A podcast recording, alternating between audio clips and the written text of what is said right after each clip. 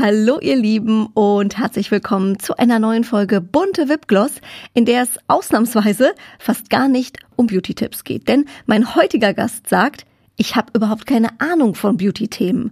Freut euch auf die wunderbare Colleen Ulmen Fernandes. Sie ist Schauspielerin, Moderatorin, Autorin und Mama.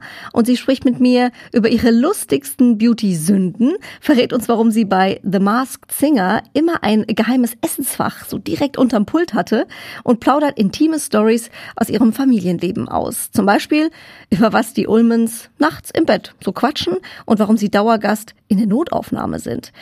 Außerdem versuche ich ihr natürlich ein paar heiße News zur neuen Staffel Jerks zu entlocken. Ich bin nämlich ein Riesenfan. Also ganz viel Spaß mit der neuen Episode Bunte Wipgloss und Colleen Ulmen Fernandes. Unser Podcast-Partner, die Kosmetikbrand Venya. Diese Skincare, habt ihr vielleicht schon mal irgendwo gehört, wurde von einem echten Expertenteam aus Dermatologen und Kosmetologen entwickelt und immer nach dem Motto von der Haut für die Haut. Die sogenannten biomimetischen und pH-sauren Rezepturen von Venya, die bringen eure Haut zurück ins natürliche Gleichgewicht und das ist eben ganz, ganz wichtig. Dank hautidentischer Lipide, hochwertiger Peptide und weiterer Faktoren, die unsere Haut schön feucht halten, wird das natürliche Regenerationssystem der Haut angekurbelt und das sorgt eben für eine nachhaltige Healthy Aging Wirkung. Mehr Infos zu Venya bekommt ihr natürlich auch online. Schaut doch gerne mal vorbei und tut eurer Haut etwas Gutes. www.venya.de Zuhören macht schön. Stars lüften ihre ganz persönlichen Beauty-Geheimnisse. Bunte Wipgloss, der Beauty-Podcast mit Jennifer Knäble. Herzlich willkommen, Moderatorin, Autorin und Schauspielerin Colleen Ulmen Fernandes. Hello. Hi. Na? Colleen, ich habe eben schon äh, gesagt, wir müssen eigentlich noch mal äh, einen Schritt zurückspielen. Wir haben ja eben schon ein bisschen gequatscht, als wir quasi uns hier technisch eingerichtet haben. Und es war so lustig, äh, was du erzählt hast, wo du gerade bist. Das musst du bitte noch mal für unsere Hörer erzählen. Ja, wir haben gerade den Ton eingestellt und dann äh, wurde ich gefragt, was ich denn sehe, wenn ich aus dem Fenster schaue. Und ich habe gesagt, gar nichts, weil meine Vorhänge zu sind. Und dann habe ich ähm, während des Einrichtens des Tons erzählt, worauf ich gerade schaue. Und ich habe hier tatsächlich ganz viele Zettel um mich herum liegen mit lauter Post-its dran, wo drauf steht unerledigt.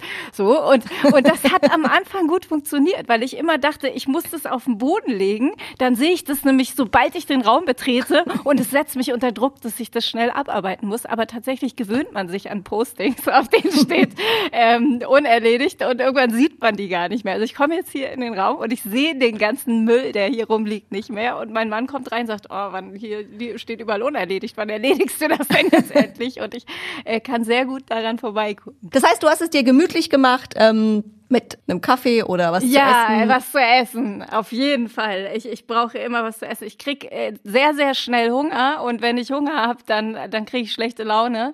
Und deswegen habe ich immer was zu essen da. Und, und äh, mittlerweile weiß man das auch so an den Filmsets, dass ähm, für Colleen immer ein, ein Korb mit Essen bereitstehen muss, weil wenn ich Hunger habe, dann brauche ich wirklich sofort was. Und deswegen ist da immer so ein Korb mit Essen, wo mein Name draufsteht. So, und dann ähm, und, und, und dadurch komme ich einfach nie in die Situation, Situation, dass man irgendwie denkt, oh Gott, ich habe jetzt so einen Hunger, ich, ich brauche ich brauch dringend was zu essen, weil dann, dann kippt nämlich die Stimmung bei mir. die denken so, boah, wenn die Ulm Fernandes hier schlechte Laune hat, ja, das kann man uns nicht leisten. Stell dir mal was zu essen hin. Was gibt's dann ich da? Hab, ich habe extra bei Mars Singer mir unter das Jurypult äh, so ein Fach bauen lassen, wo ich was zu essen deponieren kann, weil die Sendung einfach so ne. super lang ist und äh, da war es immer so, nach einer halben Stunde habe ich gemerkt so, oh, jetzt langsam brauche ich dringend was zu essen und und äh, ich weiß nicht mehr, wie lang die Sendung ging. Ich glaube über drei Stunden, dreieinhalb Stunden. Ich halte es nicht aus, dreieinhalb Stunden Stunden ohne irgendwas zu essen. Und deswegen haben die extra für mich ähm, das Jurypult äh, nochmal umgebaut, so dass da unten ein großes Fach ist. Und da habe ich mir dann immer so Butterstullen reingestellt. Butterstullen? Butterstullen, ja. Also Hauptsache nichts, was in den Zähnen hängt. Das wäre dann tendenziell doof für so eine Sendung. Vor ne? allem brauche ich was, womit man sich nicht vollkleckern kann, weil das schaffe ich immer nicht. Ich, äh, man sieht mir immer an, was ich gegessen habe. Und so Butterstullen sind praktisch, weil die prallen so ab am Oberteil. Die kannst du auch gut in so einer Aufzeichnung essen, ohne dich voll zu kleckern. Weil das, ich schaffe das immer. Egal, was ich esse, du siehst es immer auf meinem Pullover. Hast was mit meinem Mann gemeinsam. Am liebsten auch auf so weißen Hemden oder sowas. Ja, total. Spinat oder so. Ja, man sieht bei mir wirklich alles. Ich kann mir so äh, richtig Mühe geben und du wirst es einfach sehen, was ich gegessen habe. Das Thema Essen und Knabbern äh, passt auch äh, perfekt eigentlich äh, zu meiner ersten Frage. Ähm, und da muss ich mich direkt outen. Das hast du wahrscheinlich schon sehr oft äh, gehört, äh, Colleen. Aber mein Mann und ich, wir sind wirklich riesen Jerks-Fans. Ja? Also wirklich, wir feiern diese Serie so hart. Deswegen, ich freue mich sehr. Im Sommer ist es ja wie ich zumindest gelesen habe, soweit, ne? Äh, die die äh, vierte Staffel kommt. Also ähm, ich würde mich sehr freuen. Ich muss dazu noch mal für alle sagen, die es vielleicht äh, nicht kennen, was man sich gar nicht vorstellen kann. Jerks ist eine Serie mit dir, deinem Mann Christian, Schauspieler Fari Yadim ist auch dabei. Ihr alle spielt euch ja selbst. Christian und du, ihr seid aber kein Paar. Das ist ja der große Unterschied. Und es ist ähm, ja sehr fremdschämend teilweise, saulustig. Ich kann mal so ein paar Themen sagen. Äh, es geht um Samenspenden, Masturbationskurse, Hodenkrebs, Eifersucht auf zwölfjährige Kinder und so weiter. Viele Peinlichkeiten. Und ähm, Christian und Fari, da hat man das Gefühl, die stolpern von einem Fettnäpfchen ins nächste. Ähm, freust du dich schon auf äh, die neue Staffel? Äh, Für mich sind die Dreharbeiten immer ein bisschen anstrengend, muss ich dazu sagen. Ähm, ich habe auch in der nächsten Staffel sehr viel mehr zu tun als in den letzten Staffeln und das heißt, ich war irgendwie so an fast jedem Drehtag dabei ähm, und als wir die Anfrage bekommen haben für die Sendung, das war im Februar 2016, ähm, da war, stand noch nicht im Raum, dass mein Mann Regie führen könnte. Ne? Da kam ProSieben irgendwie auf uns zu und hat gefragt, hättet ihr Lust bei dieser Serie mitzuspielen? Äh, wir haben das dann zugesagt und dann irgendwann ein halbes Jahr später kam die Idee auf, dass mein Mann doch vielleicht Regie führen könnte und ich dachte nur so, ach du Scheiße, bloß nicht. Und genauso wurde es dann auch, weil man dadurch natürlich auch nie Feierabend hat. Ne? Du kommst vom Dreh nach Hause, du redest weiter über die Drehbücher, du redest vorher schon ganz intensiv über die Drehbücher und dadurch vermischt sich so diese Arbeitswelt und die private Welt und das, das mag ich eigentlich gar nicht. Und ähm, das ist mir dann oft zu viel und, und für mich war das echt heftig jetzt ähm, bei dieser Staffel, wo, wo ich sehr viel mehr dabei bin und, und dann ständig mit meinem Mann äh, nach Drehschluss noch darüber rede, wie welcher Schauspieler was gespielt hat.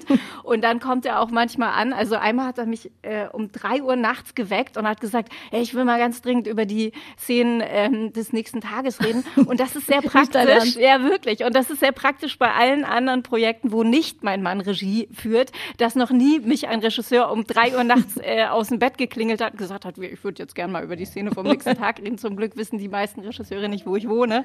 Und ich genieße das immer sehr, jedes Projekt, bei dem mein Mann nicht Regie führt. Das kann ich mir sehr gut vorstellen. Vor allem, wenn du so denkst, Schatz, nicht dein Ernst jetzt. Aber er macht es äh, offensichtlich mit sehr viel äh, Leidenschaft, wie man dann ja sieht. Und weißt was ich immer schon ähm, wissen wollte, Colleen? Es ist ja so eine so steht's überall eine Impro-Serie. Also heißt, äh, ein Teil ist, glaube ich, geskriptet, ein Teil ist sehr spontan. Ist das wirklich so? Also wisst ihr teilweise nicht, wie diese Szene aussieht? Also man weiß nur, keine Ahnung, mh, ihr trefft jetzt aufeinander, es geht um die Kinder äh, und das Thema Schule und äh, es gibt Unstimmigkeiten und ihr müsst da auch so ein bisschen improvisieren oder, oder stehen die Texte vorher schon fest? Also da steht ähm, in indirekter Rede, was passieren soll. Also zum Beispiel, äh, es ist früh am Morgen, Fari kommt herein und regt sich darüber auf, dass das und das passiert ist. Also da steht schon, äh, was passieren soll in der Szene, nur kann man das eben mit seinen eigenen Worten erzählen. Und dadurch wirkt es einfach natürlicher. Das ist ja insgesamt so der Trick bei Improvisationsserien, weil es ja ganz oft auch die Wortwahl ist. Ne? Oft klingen ja Texte bei Schauspielern so ein bisschen künstlich, weil dort einfach Worte drinstehen, die man selbst niemals benutzen würde und dadurch immer über diese Worte stolpert. Und das Tolle bei Improvisationsserien ist, wenn man das mit seinen eigenen Worten erzählt, stolpert man nicht über die Formulierung, aber was gesagt werden soll, steht eben schon im Drehbuch. Ähm, klar gibt's dann auch manchmal Kurven, die man nimmt, äh, wo man dann irgendwas erzählt, was was eigentlich nicht im Drehbuch steht und ähm, das wird dann manchmal auch eingeschnitten. Aber ähm, grundsätzlich steht natürlich die Handlung schon fest und da steht natürlich auch schon fest, was verhandelt werden soll, äh, weil du ja auch nur für, ich glaube, die eine Folge ist, glaube ich, 25 Minuten oder so und du musst ja dann irgendwie auch Viel zu kurz. irgendwann mal zum Punkt kommen und kannst dann nicht irgendwie noch von deinem Einkauf bei Edeka gerade erzählen. Ähm, das würde dann einfach äh, zu weit führen und dadurch muss man natürlich einfach klar auch den Plot festlegen, um da mal zum Punkt zu kommen. Und mal Hand aufs Herz, ähm, wie lange sind die Drehzeiten und wie viel davon müsst ihr lachen? Es kommt immer drauf an. Also manchmal ist es so, dass wenn einer erstmal anfängt, so richtig loszulachen, das ist ja ansteckend. Ne? So lachen ist ja extrem ansteckend. Absolut. Und wenn dann alle auf einmal anfangen zu lachen, dann ist es wahnsinnig schwierig, sich zusammenzureißen. ähm, aber tatsächlich, klar, das kommt in der Serie immer alles so super lustig rüber. Ähm, aber so Dreharbeiten sind halt auch super anstrengend, weil du halt immer um fünf klar. oder sechs Uhr morgens in der Maske sitzen musst und dann hm. stehst du draußen und frierst und so. Ähm, insofern ist das natürlich auch äh, harte Arbeit und auch anstrengend und manchmal denkst du einfach nur, oh Gott, ich will jetzt schnell nach Hause. Ähm, aber natürlich macht, macht Jerks auch total viel Spaß, weil man eben diese Freiheit der Improvisation hat. Wie viel Privates ist damit eingeflossen, gerade wenn Christian da jetzt auch ähm, Regie führt? Also nimmt er schon manche Szenen auch so aus eurem Alltag äh, mit in die Serie? Ähm, viel weniger, als man so denken würde, aber es gibt natürlich hin, auch, hin und wieder auch private Momente, ähm, die wir so erleben, wo wir wir dann einfach in dem Moment denken, okay, das müssen wir jetzt irgendwie in Jerks verarbeiten. Und ähm, tatsächlich gab es bei der vorletzten Staffel auch diesen Moment, da haben wir eine Geschichte aus dem Privaten verwurstelt. Und dann kam mhm. tatsächlich während der Dreharbeiten genau die Person, um die es ging, zufällig um die Ecke. Und wir dachten so, das kann jetzt nicht wahr sein, dass, dass wir jetzt hier zufällig auf genau diese Person treffen, ähm, deren Geschichte wir hier gerade verwursteln. Ähm, also das war schon sehr absurd. Grundsätzlich ist es aber gar nicht so viel Privates, was von uns da drin landet. Ich glaube, eine war äh, das Thema mit der Notaufnahme, ne? Ja, Dass Christian definitiv. irgendwie äh, sagt, er geht auch privat gerne mal mit eurer Tochter zu die Notaufnahme, ja, wenn absolut. irgendwie äh, ein kleiner Husten da ist. Ja, also mein Mann ist äh, leicht hypochondrisch veranlagt, wobei leicht sehr, sehr untertrieben ist. Und äh, wir sind wirklich mittlerweile Stammgäste in der Notaufnahme. Also wir kommen da an und dann sagen die schon, ah, mal wieder Familie Ulm und drei betrunkene Teenager. Also wir, wir sind da ständig. Und, und wenn es so eine Bonuskarte geben würde, also da, da hätten wir, glaube ich, irgendwie die meisten Punkte. Und das ist, glaube ich, auch der Grund, warum wir dort eine Drehgenehmigung bekommen haben in dieser ah. Notaufnahme, weil uns immer alle erzählen vom Film, wir wollten dort drehen, die haben uns nicht gelassen, was macht ihr denn? Und wahrscheinlich finanzieren wir das Krankenhaus mit der Hypochondrie meines Mannes und deswegen dürfen wir jederzeit dort drehen. Sehr gut. Und man hat ja das Gefühl, dass Christian in der Serie wirklich nichts peinlich ist. Ja, es ist ja wirklich teilweise, dass man selbst vom Sofa sitzt und irgendwie im Erdboden versinken möchte und sich denkt, Alter, das ist jetzt nicht wirklich passiert. Ist ja privat auch so? Also prallt das alles an dem ab? Nee, im Gegenteil. Äh, dadurch funktioniert die Serie auch so gut, weil mein Mann sich einfach mhm. super schnell schämt und ähm, ständig in so einer Situation ist, dass ihm irgendwas peinlich ist. Und dadurch funktioniert die Serie auch. Ich glaube, wenn ihm mhm. alles egal wäre, dann, dann wäre das nur halb so lustig, weil ich ihm das wirklich ansehe, wenn er da in peinlichen Situationen ist und das spielen muss, wie ihm das richtig fast schon körperlich wehtut. Und ähm, das macht ja auch den Spaß aus, dass man ihm ansieht, wie wahnsinnig er sich gerade in diesem Moment schämt. Absolut. Herrlich. Also ich feiere es sehr. Ich freue mich, ähm, wenn es im Sommer soweit ist und ähm, ich mich wieder auf äh, tolle Fernsehabende äh, mit meinem Mann Ja, das also wird, wirklich, wir sind äh, wird eine coole Staffel. ja, sehr, sehr gut, sehr, sehr gut. Und äh, Colleen, wir sind ja hier beim Beauty Podcast. Mhm. Ich muss gestehen, ich habe im Vorfeld natürlich ähm, recherchiert, habe auch sehr viel über dich gelesen. Ähm, wir kennen uns natürlich von Events und mal vom Hallo sagen, aber so wirklich gequatscht haben wir noch nie. Aber zum Thema Beauty habe ich bei dir nicht viel gefunden. Umso mehr freue ich mich natürlich, dass wir hier so ein bisschen quatschen können mal drüber. Deswegen, ähm, wir haben hier im Beauty Podcast immer für unsere Hörerinnen und Hörer so den ultimativen Beauty-Tipp unseres Gastes. Dann würde ich mich freuen, wenn du auch einen hättest. Also möchtest du den man sonst auch noch nicht gelesen hat. Eben, dass ich jetzt hier ganz exklusiv und zum allerersten Mal mein Beauty-Geheimnis verrate. Ja, ähm, ich habe gar kein Beauty-Geheimnis, deswegen hast du Yeah. es auch noch nicht gelesen. Ich bin tatsächlich eher so auf der Suche nach Tipps, ähm, weil ich mich bisher mit Beauty gar nicht so wirklich beschäftigt habe. Und ich merke jetzt aber einfach auch so in meinem Alter, ne? ich bin jetzt so kurz vor 40 und ich merke, ich muss jetzt Also langsam mal anfangen, mich mit solchen Dingen auseinanderzusetzen, weil, weil man irgendwie doch merkt, dass alle anderen da auf einem ganz anderen Stand sind als man selber. Ne? Man, man merkt so, oh, da kommt ein Pickel und dann sagen alle, ja, weißt du denn nicht, dass man da Zinksalbe drauf machen muss? Und ich denke immer, ach echt, wirklich? Davon habe ich noch nie gehört. Und, und ich ähm, freue mich jetzt immer so über so Beauty-Geheimnisse, weil ich jetzt langsam wirklich anfange, mich auch mit solchen Dingen zu beschäftigen. Und ich habe zum Beispiel auch nie Sport gemacht und habe jetzt angefangen in diesem Jahr und, und ich ziehe das Verrückt. wirklich knallhart durch. Ich mache jetzt dreimal die Woche Sport und es fühlt sich total Was gut machst an. du? Ja, so ein bisschen Bauch, Beine, Po, das alles. Was auch daran liegt, dass ich jetzt äh, im Traumschiff ähm, hatte ich jetzt neulich eine Situation, da musste ich einen Badeanzug tragen, oder darüber auch eine Tunika. Ne? Aber Man muss da jetzt nicht, die zwingen einen da jetzt nicht irgendwie halbnackt rumzulaufen, sondern man kann das Im schon, Borat-String. man kann das schon einigermaßen selbst entscheiden, aber man merkt dann so, dass die eine Pobacke ein bisschen stärker hängt als die andere. Das ist mir da erst aufgefallen und dann dachte ich, okay, da muss ich jetzt was gegen tun. Und jetzt trainiere ich eigentlich nur eine Pobacke, damit die nicht mehr so Hey, das ist doch auch ein super Beauty-Tipp. Man muss die Pobacken in Balance halten. Absolut. Ich wusste das vorher gar nicht, dass die eine so hängt. aber daran arbeite Das ich ist wie jetzt. mit, das ist wie mit Augenbrauen und Brüsten. Sagt man doch auch, die sind nie gleich. Ist das so? Ja, das ist so. Das sagen wirklich auch ähm, Dermatologen und, und, und, und zum Beispiel Chirurgen, ähm, die so Gesichtszüge ähm, analysieren. Die sagen also, man hat nie die gleichen Gesichtshälften. Also eine ist immer anders. Auch die Mundwinkel. Musst du mal drauf achten. Manchmal hängt der eine so ein bisschen, das ist bei mir zum Beispiel so. Ich lache mit der einen Seite mehr nach oben als mit der anderen. Interessant. Das hat mein Vater auch mal gesagt, wenn ich moderiere, würde man das sehen. Oh, da Und das achte würde komisch aussehen. Ich sag danke, Papa. Papa ist ja immer knallhart ehrlich. Das ne? ist auch fies zu wenn sagen. Mit dem Zusatz noch, ne? Sieht ein bisschen komisch Ja, ja. aus. Was willst du machen da? Genau, hätte man auch weglassen können. Ja, ne? Die Info an sich hätte auch gereicht. Aber okay. Man so hätte auch sagen können, das ist sehr charmant, das macht dich aus. Ja, äh, voll. Sowas. Oder? Mensch. Also, Väter Dad, wenn wieder. du den Podcast jetzt hörst, weißt du Bescheid. Okay, das heißt, Beauty-Tipp in dem Sinne mh, haben wir so jetzt nicht. Wir haben die Pobacke, ich finde das sehr spannend. ähm, vielleicht haben wir eine Beauty-Sünde. Gab es mal irgendeinen Look oder irgendwie, hast du dir mal die Haare gefärbt, wo du im Nachhinein sagst, oh, Oh, ja. Gottes Willen, was ist da passiert? Oh ja, ich wollte früher immer blond sein. Und dann bin Mhm. ich irgendwann mal in die Drogerie gegangen, habe mir so eine Packung blond gekauft und dachte, ja, das mache ich jetzt einfach. Und dann habe ich mir die so auf den Kopf gehauen und so runter. Ähm, und dadurch, dass das Zeug aber, es ist ja nicht blond in der Packung, sondern man konnte das nicht richtig erkennen.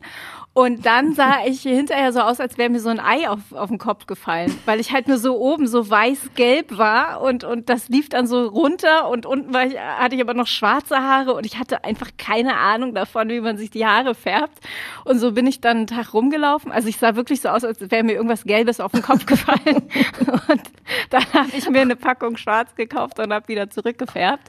Ähm, Oh. Aber das, das sah ziemlich scheiße aus. Und da habe ich auch festgestellt, dass mir das gar nicht steht. Das Ei auf dem Kopf. Das Ei auf, es sah wirklich aus, als, als hätte mir irgendjemand auf den Kopf gemacht oder so. Das war wirklich ganz schlimm. Und äh, wie haben die Haare reagiert? Weil ich sag mal so, einmal blond und wieder zurück. Ähm, Ja, das mögen ist die ja hart. jetzt auch nicht so ganz besonders. Ich hatte danach noch einmal einen Film, da habe ich so ein Gothic-Mädchen gespielt und da haben sie gesagt, dass sie mir gern die Spitzen knallrot färben würden und, und die äh, wurden natürlich erst blondiert und dann rot, also wirklich knallrot gefärbt. Und ähm, die sind mir danach wirklich beim Cam, also nach Abschluss der Dreharbeiten, haben sie mich dann wieder zurückgefärbt. Da hatte ich wieder schwarze Haare und, und die sind mir aber wirklich beim Cam abgebrochen.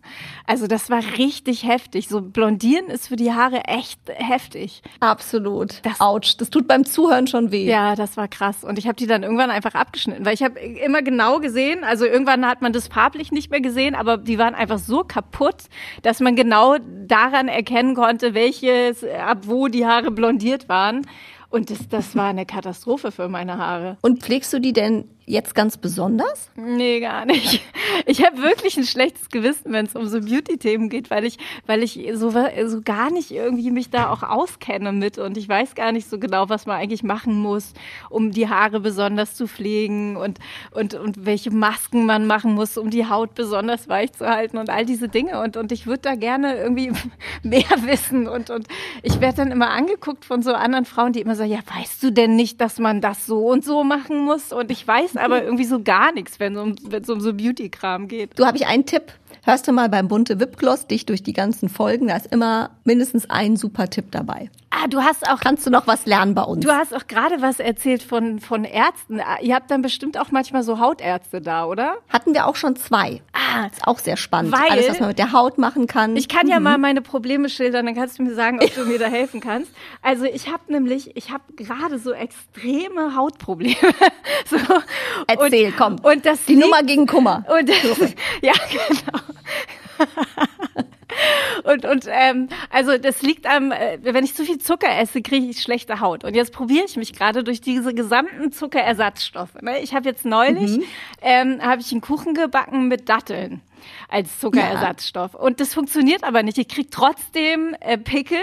Und ich habe jetzt gelesen, es liegt daran, dass der Blutzuckerspiegel steigt, wenn man Datteln zu sich nimmt und dass man dann im Prinzip auch schlechte Haut bekommen kann. Und jetzt wollte ich mich mal durch diese ganzen Alternativen äh, durchtesten, Stevia, Xylit, Erythrit, äh, was es da nicht alles gibt. Und da finde ich nichts dazu im Internet, was Hautärzte einem empfehlen, wenn es um Zuckerersatzstoffe geht. Da habe ich jetzt auch keine Direktlösung parat, aber ich habe ja den Draht zu unseren Experten und ich werde Ja, diese frag Frage versprochen direkt weitergeben. Auf jeden Fall. Dann höre ich nämlich Ich hätte- zu. Dann habe ich endlich die Ja. Antwort auf die Frage. Siehst du? Weil was, was auf jeden Fall super funktioniert bei, sag ich mal, gereizter Haut, auch wenn man so Pigmentflecken hat oder so Pickelchen, aber in dem Fall kommt es bei dir, glaube ich, wirklich dann von der Ernährung, ist ähm, Vitamin C. Es gibt Cremes, die haben ganz viel Vitamin C oder so Camu Camu, das hat noch mehr Vitamin C. Und das hat bei mir zum Beispiel super geholfen. Warte, ich schreibe direkt mal mit. Kamu, Kamu. Wie schreibt man das? Camu Camu mit C. C-A-M-U und dann nochmal Camu Camu. Und die haben wohl 30 mal mehr Vitamin C als auch Orangen. So, und da gibt's Cremes, die haben das. Und das hat bei mir zum Beispiel, ich hatte wie gesagt so ganz fiese Pigmentstörungen und sowas, ähm, hat das mega geholfen. Ah. Aber ich werde die Sache mit dem Zucker werde ich nochmal an den Experten weitergeben. Ah, das ist gut Wäre doch gelacht, wissen. wenn wir dir nicht helfen. Mit den Siehste? Pigmentstörungen auch, ne? Weil wenn Ja. man wenn man schlechte Haut hat, dann bleiben ja oft auch Pigmentstörungen zurück. Absolut. Ne? Da, wo mal ein Pickel war, Absolut. ist dann ein dunkler Fleck. Und insofern, Ja, genau. ich probiere das mal. Und da hilft das. Kamu, Kamu. Genau gegen diese ganzen Flecken. Und wie gesagt, in unserem Alter, wir sind ja ungefähr, ich habe ja die vier schon erreicht. Es wird nicht besser, kann ich dir Ich sagen. weiß, das ist leider das Problem. Und ähm, man sieht ja auch, wie die Zeit vergeht, ne? nicht nur an sich selbst, sondern auch an den Kindern. Ähm, von Mama zu Mama. Du hast, äh, ich glaube, so acht Jahre Vorsprung. Ähm, ich bin ja gerade Mama geworden. Ah, ja. Hast du so einen, ja, so einen ultimativen Tipp für die Anfangszeit? Mir haben alle vor der Geburt gesagt, schlaf noch mal. Da habe ich immer gedacht, ja, ja, laber, laber. Jetzt weiß ich, was alle mir damit sagen wollten. Oh, du hast so eins, das nicht schläft. Ey, Also bei mir, das war wirklich so am Anfang, haben mir nämlich auch alle gesagt, schlaf vorher nochmal, ne, ruh dich Mhm. mal ordentlich aus. Und dann kam mein Kind zur Welt und hat ungefähr 21 Stunden am Tag geschlafen. Und ich habe immer gedacht, was haben die denn alle? Das ist doch super easy. Aber also da gibt's wohl große Unterschiede, was die Kinder angeht. Ne? Da gibt's ja auch welche, die durchgängig schreien. Ähm, und es war bei mir wirklich so die entspannteste Zeit, weil alle immer vorher gesagt haben, du musst alles, was du erledigen äh, willst, vorher erledigen. Und ich habe so viel abgearbeitet wie noch nie. Ich habe, äh, ne, man hat ja manchmal so äh, Regale bei Ikea gekauft, die stehen dann in der Ecke und man sagt, ich baue die irgendwann mal auf. Ich habe all das Ja, ja, genau. abgearbeitet, kurz nach der Geburt meiner Tochter. Ich habe Kolumnen geschrieben, ich habe Regale aufgebaut, ich habe den Keller ausgemistet. Ich habe wirklich alles geschafft, weil mein Kind einfach mal nur geschlafen hat. Also ich muss sagen, äh, Karl, also heißt äh, unser Sohn, ist auch, ich sage mal, ein Anfängerbaby. Der meckert auch nicht, schreit nicht, das ist wirklich auch ganz easy, genau wie du es gerade erzählt hast, ähm, wie es auch bei dir war. Aber tatsächlich dieses Nachts alle drei Stunden stillen, muss ich gestehen, ist schon eine Herausforderung. Ja, das stimmt. Also, oder? Ja, ja, das mit dem Stillen war schon, war schon echt hart. Also ähm, klar, wir hatten sie dann ähm, in diesem Baby-Dings da direkt am Bett liegen, so dass Ja, man das sie haben wir auch. Nur so rüberholen muss und wieder zurücklegt. Aber ähm, man, der Schlaf ist natürlich trotzdem unterbrochen. Also selbst wenn man dann beim Stillen so halb weiter schläft, ähm, Ja. das ist schon eine harte Zeit. Ja, da war ich auch froh, als das vorbei war. Okay, man kann sich's nicht schönreden. Nein, nein. Also das war, die, sie hat den ganzen Tag geschlafen, das war super. Aber trotzdem, dieser Ja. unterbrochene Schlaf, das ist schon echt eine Herausforderung. Jetzt hat man ja noch nicht so viel äh, mit, äh, ich sag mal, Erziehung zu tun. Jetzt geht's eigentlich nur um Stillen, Wickeln, Schnuller rein, Schnuller raus. Soll er so rum oder so rum liegen? Ähm, das kommt ja alles noch. Wie ist das bei euch? Seid ihr euch da ähm, in Erziehungsfragen einig, Christian und du? Oder seid ihr vom Typ her total unterschiedlich? Also mein Mann ist auch eher so ein bisschen so easy cheesy. Ich mache mir, glaube ich, immer drei, vier Gedanken mehr. Dann solltest du dir meine Doku Helikoptereltern angucken. Also das ist ja bei mir das äh, Praktische, dass ich das meinem Mann immer so quasi durch die Blume, also durch die Doku alles mitteilen kann, was ich immer schon mal loswerden wollte. Äh, also mein Mann tendiert etwas zum Helikoptervater ähm, und zufälligerweise kam dann ZDF Neo auf mich zu, weil die das Thema eben spannend fanden und fragten, na, hier Helikoptereltern, wäre das was, was dich interessiert? Und dann habe ich nur gesagt, Du so Mensch. ja, unbedingt. Äh, und dann haben wir eben diese zwei Teile gemacht zum Thema Helikoptereltern, wo wir eben auch Experten und Expertinnen gefragt haben, welche Auswirkungen das auf die Kinder hat. Und dann habe ich meinen Mann vor den Fernseher gesetzt, habe gesagt, hier, schau dir das mal an. Du meinst ja, dass du kein Helikoptervater bist. Und dann kam ich danach rein, als die Doku fertig war. Ich kannte sie ja schon und habe dann gefragt, na, hast dich hier in dem einen oder anderen wiedererkannt? Und er so ganz kleinlaut, ja, schon. Und dann habe ich gefragt, bei wie viel Prozent denn ungefähr? Und er so, ja, 99. Oh. Also jetzt ist er nachweislich ein Helikoptervater. Und hat er ein bisschen was draus gelernt? Ja, aber das hielt leider nicht lange. Ich sollte jetzt Ach so. irgendwann noch mal die Doku äh, anmachen, den Raum abschließen, dass er sich das Ganze noch mal äh, aufgefrischt anguckt. Ja, das Thema Kinder und Eltern werden passt auch perfekt zu unserem heutigen Podcast-Partner. Wir freuen uns sehr, dass wir Nuna mit an Bord haben. Ein Unternehmen, das sich um die perfekte Kinderausstattung kümmert. Hier gibt es wirklich alles, von der Babyschale über den Kinderwagen bis hin zu Babywippen. Nuna hat holländische Wurzeln, aber das Unternehmen hat es schon bis nach Hollywood geschafft. Superstars wie Kate Hudson, Chiara Ferrandi, Chloe Kardashian, Kylie Jenner, Beyoncé oder auch Eva Longoria, sie alle schwören auf die Sachen von Nuna. Der Grund, die Sachen sind smart, simpel und stylisch. Ich selbst bin ja gerade Mama geworden und kann bestätigen, wenn man die richtige Kinderausstattung hat, dann ist vieles schon echt einfacher. Die Sachen von Nuna sind durchdacht, helfen Eltern damit enorm im Alltag. Der Demigrow Kinderwagen zum Beispiel hat eine Babywanne, die höher ist als bei üblichen Kinderwagen. So ist die Mama also näher am Kind und muss sich nicht so tief bücken. Das schont den Rücken. Ich spreche aus Erfahrung. Und da gibt es auch noch, ja, den heiligen Gral für alle Eltern, die Babywippe Leaf Grow. Damit schwingt das Baby schön selbst gemütlich sich in den Schlaf, fast genauso wie auf Mamas Armen. Keine Batterien, keine Kabel, kein Brummen. Da bleibt sogar wieder ein bisschen Me-Time für die Mamas. Also vielen Dank dafür an Nuna. Thema Erziehung, Colin. In deinem zweiten Kinderbuch Lotti und Otto geht's um sehr wichtige Themen wie Vorurteile, Rassismus und Rollenklischees. Wie kam's dazu? Ja, also wir hatten einen ersten Teil, äh, Lotti und Otto, eine Geschichte über Jungssachen und Mädchenkram, ähm, weil das ist was, das wird dir vielleicht dann später auffallen, sobald dein Kind in den Kindergarten geht, man dann erst merkt, mit was für Geschlechterklischees die Kinder konfrontiert sind. Und ähm, das habe ich auch gemerkt in meiner Dokumentation No More Boys and Girls. Da haben wir den Kindern einen Fragebogen hingelegt, was eine Jungssache ist und was eine Mädchensache, was eine Männer, was eine Frauensache.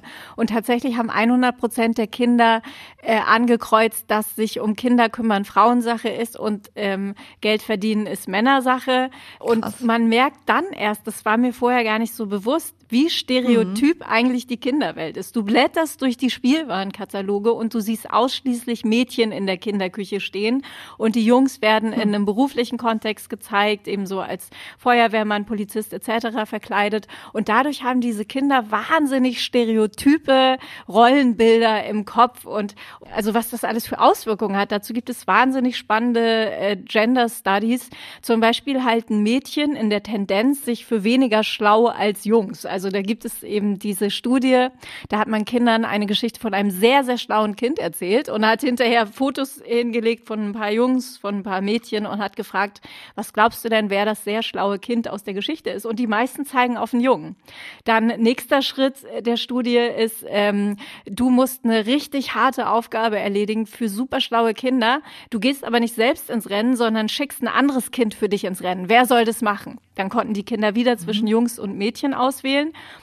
Und die meisten schicken einen Jungen für sich ins Rennen, weil sie die für kompetenter hm. halten. Und wozu das führt, sieht man ja. Am Ende haben wir ein hm. Gender Pay Gap. In den Führungsetagen sitzen mehr Männer als Frauen.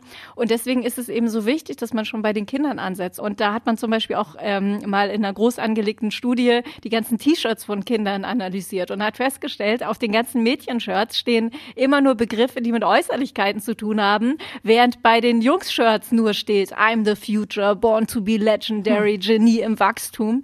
Und da muss man einfach gegen anarbeiten. Und, und das merkt man tatsächlich erst, wenn man Kinder hat, in was für Stereotypen Welten die aufwachsen.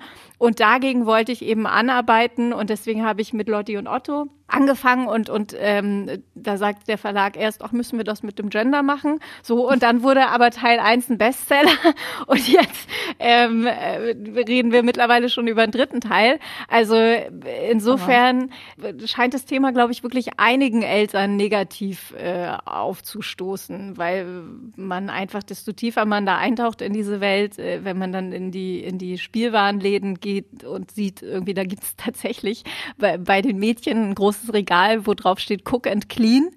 Ähm, und an gleicher oh Stelle in der Jungsabteilung Electronic Learning, wo man irgendwie denkt, hä, das kann doch jetzt nicht wahr sein, dass die Mädchen ähm, Regale haben, wo sie kochen und putzen werden und, und die Jungs ähm, haben all das, was irgendwie das Gehirn äh, fördert und Insofern ist es total wichtig, dass, dass wir auch die Gehirne der Mädchen nicht vernachlässigen.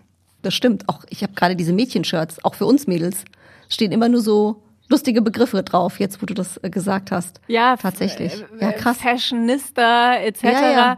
Und das ist ja Absolut. erstmal auch äh, alles okay, aber ähm, also es ist zum Beispiel so, es gibt Studien dazu, dass Mädchen schlechter sind im räumlichen Denken als Jungs. Und das sind sie nicht, weil Aha. sie per se einfach blöder sind oder weil sie einfach Mädchen sind, sondern weil man diesen Bereich mit Mädchen weniger trainiert. Also Mädchen kriegen tendenziell mhm. weniger mhm. Bauklötze geschenkt als Jungs. Und es ist total wichtig, dass Mädchen auch mit Bauklötzen spielen, damit damit eben dieser Bereich im Gehirn nicht völlig verkümmert. Und mhm. ähm, man kennt es ja selbst und ich habe früher auch nie groß darüber nachgedacht. Wenn man, das Kind ist mhm. auf den Kindergeburtstag eingeladen, du musst noch schnell ein Geschenk besorgen, das fällt einem ja oft erst in allerletzter Minute ein. und dann wirst Stimmt. du erstmal gefragt, wenn du online nach einem Geschenk guckst, ist es ein Mädchen oder ein Junge, als ob das irgendwie relevant ist. Und wenn du mhm. dann auf Mädchen klickst, werden dir erstmal keine Bauklötze angeboten. So.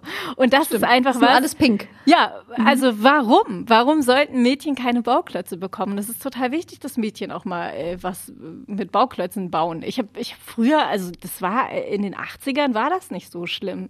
Da gab es mhm. in dem Spielwarenladen meiner Kindheit war alles wild durcheinander gemischt und ich habe zu Bauklötzen gegriffen und zu Autos und zu Puppen und ich hatte so ziemlich all das zu Hause, weil das noch nicht nach Geschlecht im Spielwarenladen sortiert war. Und mittlerweile ist das so. Du hast einfach eine Mädchenabteilung und eine Jungenabteilung Ausbildung und dadurch sind einfach gewisse Spielzeuge, mhm. ähm, man denkt da gar nicht groß drüber nach, aber dadurch bekommen einfach Mädchen gewisse Spielzeuge nicht geschenkt und Jungs bekommen gewisse andere Spielzeuge nicht geschenkt. Das heißt, wie hast du das bei deiner Tochter gemacht? Hast du dann bewusst auch mal Bauklötze geschenkt oder sie ähm, mit in den Spielzeugladen genommen, dass sie selber auch mal gesehen hat, okay, was, was steht bei den Jungs und vielleicht sucht sie sich was aus? Oder was, was wäre dein Tipp für, für junge Eltern? Also man versucht erstmal an Weihnachten und Ostern etc. gar nicht so sehr in Geschlecht zu denken, sondern mhm. ähm, man schenkt ja auch mal Bauklötze, so äh, ohne dass man irgendwie jetzt, äh, weil das beeinflusst einen natürlich. Ich merke das auch, ne? wenn auf einem Geschenk irgendwie, oder, du siehst ja schon auf der Packung, für wen das eigentlich bestimmt ist. Und wenn du auf mhm. einer Packung nur Jungs hast, die dich angrinsen und Bauklötze aufeinander stapeln, dann fühlst du dich als Mädchen natürlich nicht angesprochen. Und ähm, darum geht's erstmal, dass man überhaupt ein Bewusstsein dafür schafft, dass einem diese Dinge auffallen, dass man irgendwie merkt, okay, die Mädchen kriegen weniger Bauklötze geschenkt und das merkt man irgendwann dann auch am Gehirn der Mädchen, weil dieser Bereich des räumlichen Denkens dadurch dann eben nicht trainiert wird. Und das ist einfach, darum geht es erstmal, dass man sich dessen bewusst wird und dann eben guckt, wo man selbst diese Klischees vermeiden kann. Ich bin ja noch am Anfang. Bei uns steht bisher nur Wickeltisch und Wickeltisch. Ein Bettchen haben wir auch. Ähm, aber das ist, das ist sehr gut zu wissen. Ähm, du hast recht, man macht sich da noch nicht so wirklich Gedanken drüber. Erst wahrscheinlich, wenn man so mittendrin ist. Ja, und bei den Jungs ist es ja dieser, ist es ja der andere Bereich, ne? Also da sind es ja die mhm. sogenannten sozial-emotionalen Kompetenzen, die manchmal ein bisschen verkümmern. So, und, mhm. und da ist es ganz gut, wenn man, ähm, also ich habe ganz oft diese Diskussion auch mit Leuten. Ne? Man hört ja oft diesen Satz, ja, wenn die, wenn die Jungs mit Puppen spielen, dann werden die schwul, was totaler Bullshit mhm. ist. Weil letztendlich fördert das natürlich diesen Bereich, dass man den Jungs damit auch beibringt, sich zu kümmern, für etwas verantwortlich mhm. zu sein. Und es ist für kleine Jungs auch total wichtig, mit Puppen zu spielen. Und das ist für viele so ein Reizthema, die sagen irgendwie, ja, das geht gar nicht, man kann doch Jungs nicht mit Puppen spielen lassen. Aber wir wollen ja alle später einfühlsame Männer und Ehemänner und äh, Väter, die sich auch für ihre Kinder interessieren. Und ähm, deswegen müssen wir natürlich auch unsere Jungs ähm, in dem Bereich quasi ausbilden. Klingt jetzt so also hart, so. aber es ist auch total wichtig für kleine Jungs mit, mit Puppen zu spielen und das zu lernen, also die sogenannten sozial-emotionalen Kompetenzen auszubilden. Und das mhm. ist so der Bereich, der bei Jungs einfach ganz oft vernachlässigt wird. Finde ich einen sehr guten Punkt. Äh, du hast dein Format eben schon, schon angesprochen. Also das ist auf jeden Fall was, äh, wo man sich da mal reinklicken kann als äh, Eltern. Und äh, du hast noch ein äh, sehr spannendes Format am Start, Familien allein zu Haus. Kommt, glaube ich, im April. Äh, genau, äh, also Familien allein zu Hause äh, kann man in der ZDF-Mediathek finden. Jetzt demnächst mhm. kommt Rabenmütter oder Supermoms. Da setzen wir uns ähm, mit Rollenbildern auseinander, warum das so ist, dass zum Beispiel die Hausarbeit größtenteils in den deutschen Haushalten immer noch bei der Frau hängen bleibt, etc. Und da gucken wir eben, wie sich das Frauenbild von den 50ern bis heute ähm, weiterentwickelt hat. Und die Sendung läuft am 6. Mai um 20.15 Uhr. Und mhm. äh, genau, da haben wir jetzt gerade die Dreharbeiten abgeschlossen. Auch sehr spannend. Und Familien allein zu Hause, da geht's ja eher um den Corona-Alltag. Genau, da durften wir auch zwei Teile drehen, tollerweise. Mhm. Ähm, genau, da streifen wir das Thema auch so ein bisschen am Rande. Deswegen haben wir gedacht, wir sollten das vielleicht nochmal vertiefen. Ähm, mhm. Denn wir haben zum Beispiel da auch mit den Familien einen Mental Load-Test gemacht. Ne? Das ist so ein Fragebogen. Da geht's darum, auch mal die ganze unsichtbare Care-Arbeit ähm, aufzuzeigen. Ne? Also da werden dann so Fragen gestellt, das Kind ist auf den Kindergeburtstag eingeladen. Wer besorgt denn das Geschenk? Äh, die Gummistiefel sind zu klein äh, geworden. Wem fällt denn das auf? Wer besorgt denn neue? Ne? Also diese ganzen Aufgaben, die man mal ebenso nebenbei erledigt, die sich aber natürlich auch summieren. Und da mhm. merkt man dann eben, dass da in den meisten Familien eben doch ein großes Ungleichgewicht besteht und diese Frauen, äh, diese Aufgaben dann doch meistens bei den Frauen hängen bleiben. Und dadurch spürt man eben, dass viele Frauen in so einer permanenten Überlastungssituation sind, weil sie sich einfach um so wahnsinnig viele Dinge nebenbei kümmern. Und das war so ein Punkt, ähm, den wir bei ähm, Familien allein zu Hause, Alltag mhm. in Zeiten von Corona, so heißt die Sendung, äh, schon gemerkt haben, dass das viel eben bei den Frauen hängen bleibt. Und das haben wir dann bei Rabenmütter oder Supermoms noch ein bisschen weiter vertieft. Wie klappt das bei euch zu Hause? Also ich merke ja schon manchmal jetzt auch so, also wir wohnen Gott sei Dank nicht auf engstem Raum, aber so ein kleiner Lagerkoller, der ist manchmal schon da. Ja. Ähm, da ist ganz gut, wenn jeder mal so in eine andere Richtung gehen kann. Erzähl wie, wie doch mal. das bei euch? Mensch, Felix, hör doch gerade mal weg. Nee, ich glaube schon, dass man, ähm, wenn man auch zusammenarbeitet und äh, jetzt haben wir das Baby, ne, das sind auch alles natürlich neue, neue Herausforderungen, wo man sich auch so ein bisschen finden muss und auch in seiner Rolle natürlich finden muss und wer macht was. Ähm, gut, stillen ist bei uns, das können wir nicht abgeben, das ist klar. Äh, aber ansonsten gibt es ja ganz viele Themen, wo man sich so ein bisschen ja neu organisieren muss. Und ich glaube, dass es schon manchmal auch ganz wichtig ist, dass man da trotzdem noch so mein Tanzbereich, dein Tanzbereich. Oder ist es bei euch ganz anders? Ja, also es ist interessant, weil du ja jetzt auch die ähm, Erfahrung kennst, wie das ist, wenn man zusammenarbeitet. Mhm. Also ich bin zum Beispiel nach Staffel 1, man hat ja am Set immer so Wohnwagen, wo man sich aufhält, ne? Also ja, zwischen genau. den Szenen, wo man sich auch umzieht und Mittagessen isst und all das. Und ähm, wir hatten erst einen gemeinsamen Trailer in der ersten Staffel und dann habe ich irgendwann bei gesagt, Jerks, ne? Bei Jerks und ich habe irgendwann genau. gesagt, ich brauche meinen eigenen Rückzugsort. Ne? Ich will nicht, dass ich dann da mich zurückziehe und dann sitzt da mein Mann. So, und dann habe ich ab Staffel 2 gesagt, so, ich ziehe aus. Ich möchte bitte jetzt meinen eigenen Wohnwagen haben. Und das war für mich total wichtig, dass ich da meinen eigenen mhm. Bereich habe und nicht dann auch noch in den Pausen den Regisseur treffe. Ne? Er ist ja dann nicht Absolut. nur ein Kollege, sondern dann nervigerweise auch noch der Regisseur. Und du willst echt nicht dir mit dem Regisseur einen Trailer teilen. Das geht schon beim Anziehen los. Echt, das rote Kleid willst du in der Szene tragen? Oh. Ja, genau, das haben wir dafür gefittet. Echt? Äh, weiß ja nicht so recht und so. Das willst du einfach nicht. Insofern Herrlich. ist das ganz gut, wenn man so seinen eigenen Bereich hat. Ist ja im Moment ein bisschen schwierig. Äh, ne? In Corona-Zeiten kann man nicht so flüchten, wie man will. Außer du jetzt in deinen Container. Das ist ja, das ist ja sehr schön. Den ähm, habe ich leider nur während der Dreharbeiten. Vielleicht sollte ich mir auch so einen Container hier in den Garten stellen. Das ist eine sehr gute Idee. So ein Lass mich in Ruhe Container. Genau. Kommt auch so ein Schild vorne dran. genau. Irgendwie so ehemannfreie Zone. ähm, aber sag mal, was machst du, wenn du, sag ich mal, total genervt äh, bist? Gibt's da so einen Rückzugsort oder gehst du einfach mal um Block? Also das Schöne ist ja, dass ich durch die Dreharbeiten immer wieder so meinen Rückzugsort habe. Also ich, mhm. ich komme jetzt gerade von den Malediven zurück, wo ich fürs Traumschiff oh. drehen durfte.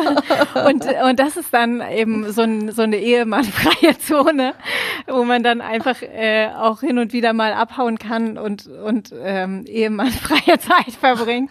Okay, das ist aber auch wirklich muss ich jetzt mal sagen, sehr geil. Ja. Also diese ehemannfreie Zone ist natürlich doppelt geil. Das ist eh auch Malediven. So, das fühlt sich so surreal an, gerade in dieser Zeit, wo das Wetter auch ja, in Deutschland absolut. so eher mittelmäßig ist. Und dann steigst du ins Flugzeug und dann landest du mit einem Wasserflugzeug ähm, auf den oh. Malediven und und und es ist wirklich einfach so. Also das muss man echt sagen, das was das Traumschiff im Fernsehen transportiert, dieses, dass einfach mal die Welt mhm. in Ordnung ist. So fühlt sich das auch vor Ort an. Und so ein bisschen heile Welt ist in diesen Zeiten ja noch mehr wert äh, als noch äh, vor ein paar Jahren. Und ich finde auch, dass man mh, solche Jobs ja äh, oder solche Reiseziele noch mehr zu schätzen weiß natürlich heute.